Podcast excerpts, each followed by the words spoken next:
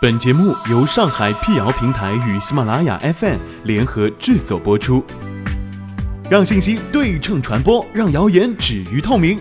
欢迎来到谣言侦探社，我是侦探猫皮尔摩斯，当然你也可以叫我皮仔。在今天的辟谣开始之前呢，欢迎关注我们的微信公众号，请搜索“上海网络辟谣”并认准加 V 标志皮仔在等你哦。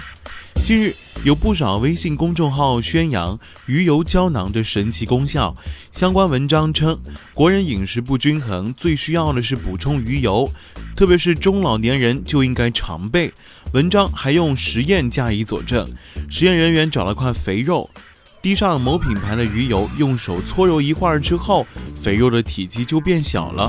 如果将鱼油滴到泡沫塑料上，泡沫塑料也被溶解。实验人员煞有介事地得出结论：服用该品牌的鱼油能够预防及治疗高血脂及心脑血管的疾病。鱼油真的有那么神奇吗？解放日报上官新闻记者求证结果显示。鱼油胶囊仅是一类保健品，确有一定的功效，但不要神化鱼油的作用，更不能代替药物。部分特殊人群并不适合服用鱼油。那么，鱼油实验当中，肥肉和塑料泡沫被溶解了，是怎么一回事呢？化学中有一个相似相溶的规律，即物质在跟它结构相似的溶剂里面容易溶解。例如，香蕉水可以擦掉油漆。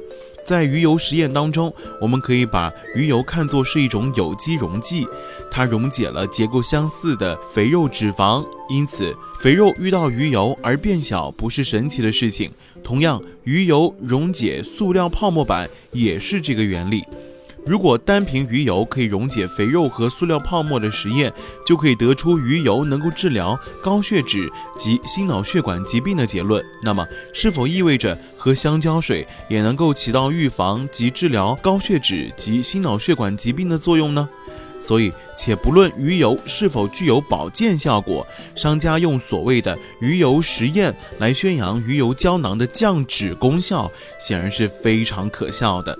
上海市卫计委医院新兴健康讲师团成员、上海市同仁医院心内科主治医师王雪婷也认为，鱼油实验和鱼油在体内的转化过程不能混为一谈。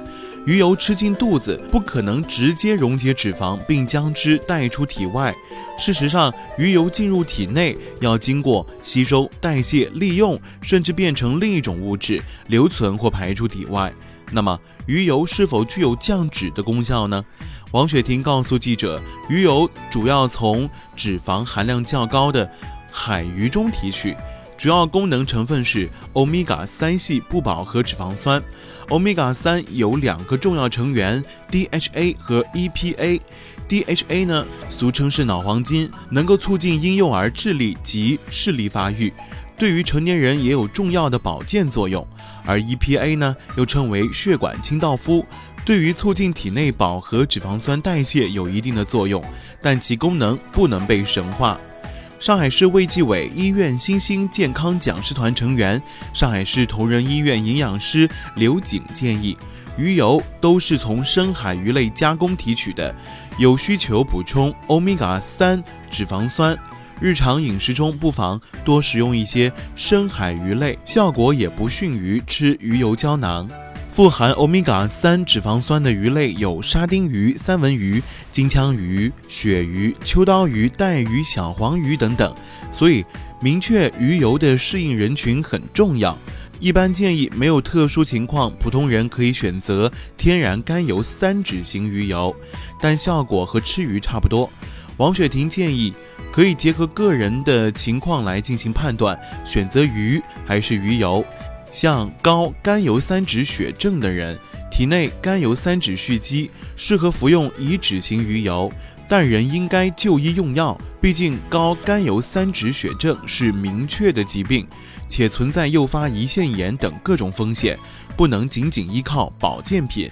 对于一些特殊人群啊，如婴幼儿、孕妇及哺乳期妇女，需要注意，EPA 会降低婴幼儿对花生四烯酸的吸收，与 DHA 之间存在着代谢竞争，可能会阻碍新生儿成长发育，不利于儿童成长。